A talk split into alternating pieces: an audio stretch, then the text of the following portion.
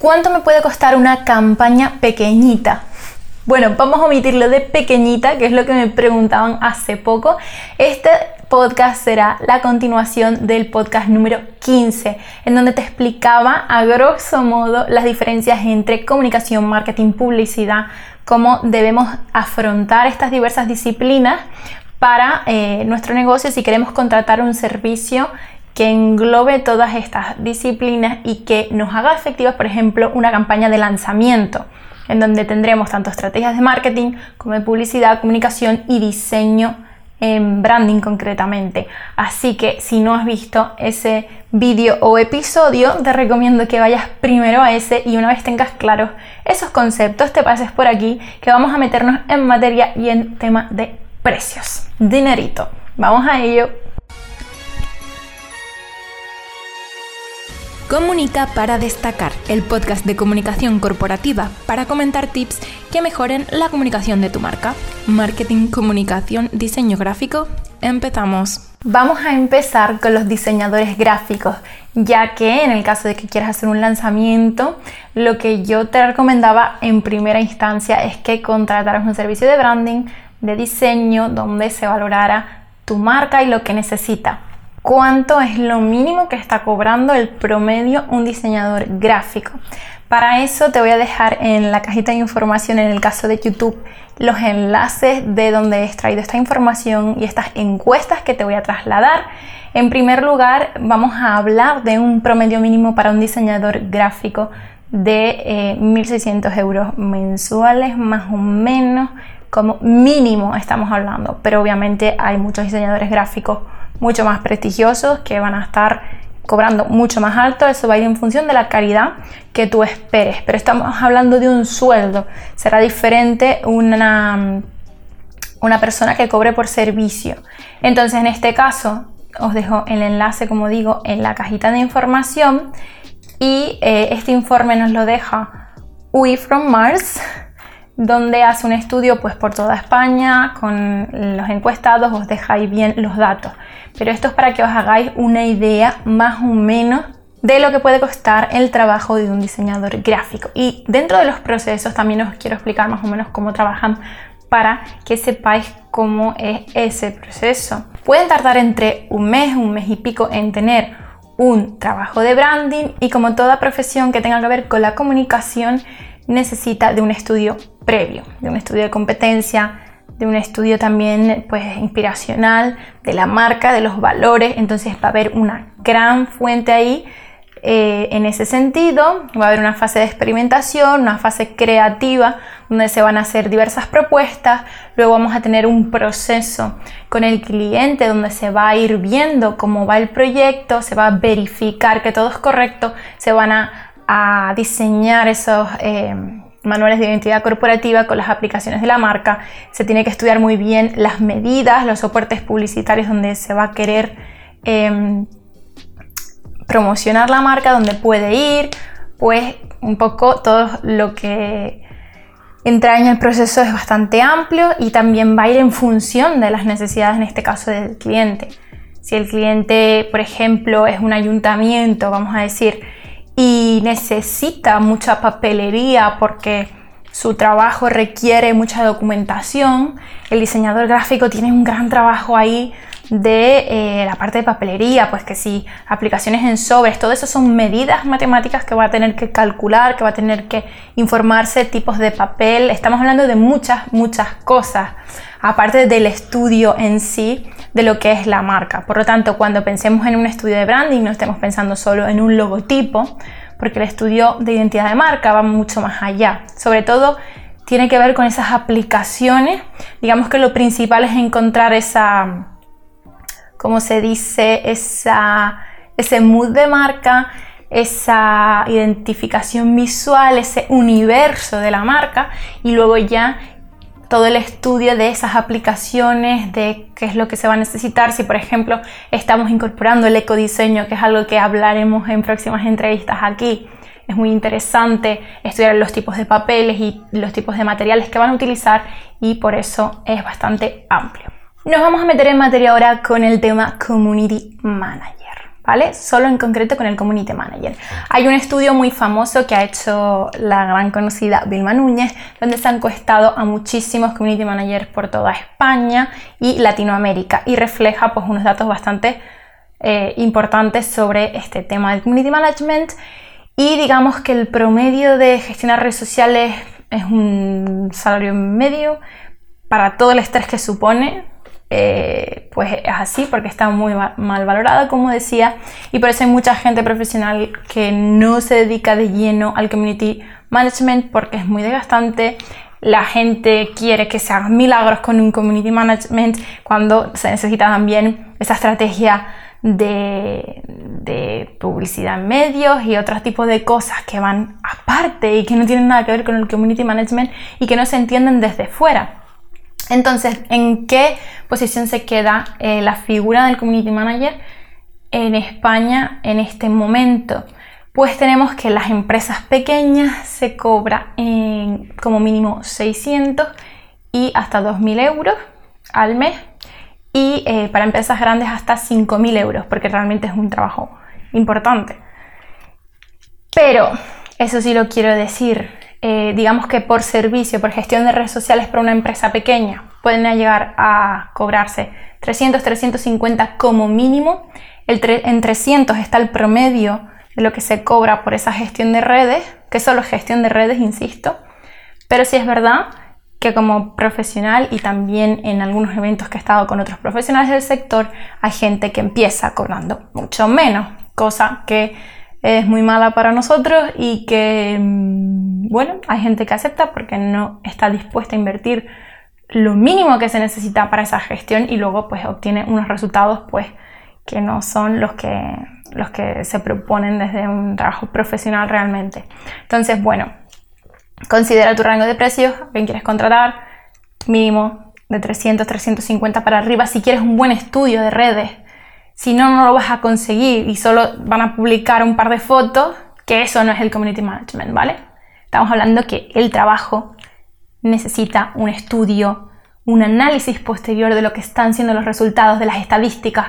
Trabajamos con datos, no se puede entender la comunicación y el marketing hoy sin data. Es muy importante esto. Y si no, no están haciendo un buen trabajo.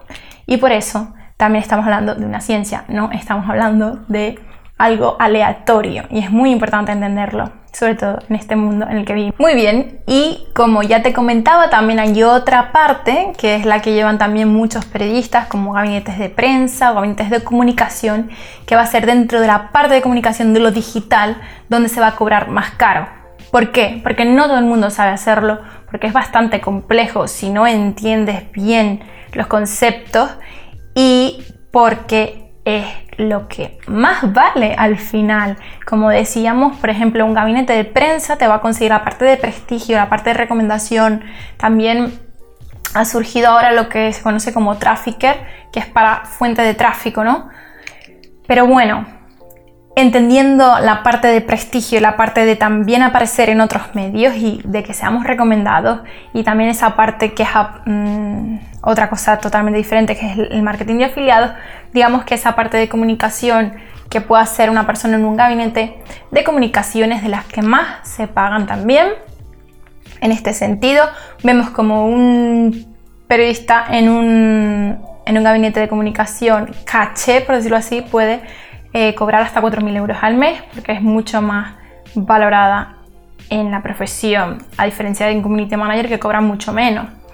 Y luego, aparte de esto, pues estamos hablando si antes decíamos que un servicio de redes sociales como mínimo promedio se puede cobrar 300 euros, un servicio de gabinete de prensa está en 600 euros. Entonces ya es casi el doble lo que está costando ese servicio porque se valora mucho más y, hay menos, o sea, queda un poco mal, pero sí es verdad que hay menos intrusismo en este sentido. Antes, hace años, los periodistas, muchos de ellos se fueron a esa parte de, de community manager, vieron que era mucho más desgastante y en ese sentido sí tenemos más ventaja de que trabajamos día a día con periodistas, sabemos más de la parte de prensa y se valora mucho más. Entonces, esta profesión está más orientada a periodistas porque conocen mejor el mundo del periodismo y cómo se mueve lo que no quiere decir que no vengan personas de otra profesión, pero sí es verdad que hay menos profesionales de diversos ámbitos que se ocupen de esta rama. Y aparte de que da más beneficio, en el sentido que ya te he explicado, pues es como algo más especializado. Y por eso se cobra más caro. Y volviendo al tema del principio, la parte de publicidad, de campaña. Como digo, va a depender muchísimo de tu tipo de producto y servicio y eh, en primer lugar vas a tener que considerar lo que te cuesta esa persona que te va a gestionar la campaña, que puede ser el propio community manager que te va a cobrar un extra, no solo por el presupuesto que tú te quieras gastar, sino por las horas extras que haga eh, con esa gestión, o que sea una persona que solo se dedique a eso y que tenga pues su coste o por servicio o pues un sueldo fijo que él se ponga, ¿no? Entonces, el tema de la campaña, lo que te puede costar y demás, digamos que lo recomendable es un mínimo que dure de 15 días. Si dura, más de, si dura menos de 15 días es muy difícil obtener los resultados, algún resultado que se espere. Y vamos a decir que lo mínimo que se puede estar invirtiendo por campaña pueden ser 3 euros, 3 euros con algo diario. Entonces llega a ser algo bastante barato pero también va a ir en función de las personas que quieras alcanzar. Lo normal también que se hace es invertir en diferentes medios, como ya te he dicho, pues publicidad en Facebook Ads, en Instagram Ads, en YouTube Ads, en los que sea que se quieran trabajar en función de los medios en los que estemos y ese estudio que también se hace, se hace un estudio de palabras clave, se hace un estudio de la marca, los medios sociales en los que está, de cuál es el objetivo que se quiere, porque puede ser que solo queramos reconocimiento de marca o que lo que queramos es incrementar las ventas. Son cosas diferentes en función de lo que se quiera conseguir con la campaña, pues eh, se cobra una cosa y tal. Y esas condiciones no las pone el profesional. O sea, pone el profesional lo que cobra, ¿no? Pero esas condiciones van también a depender de lo que está cobrando Facebook, lo que está eh, cobrando Google por esa aparición, ¿vale? De hecho, hay sitios donde se publicitan las marcas que son más baratos.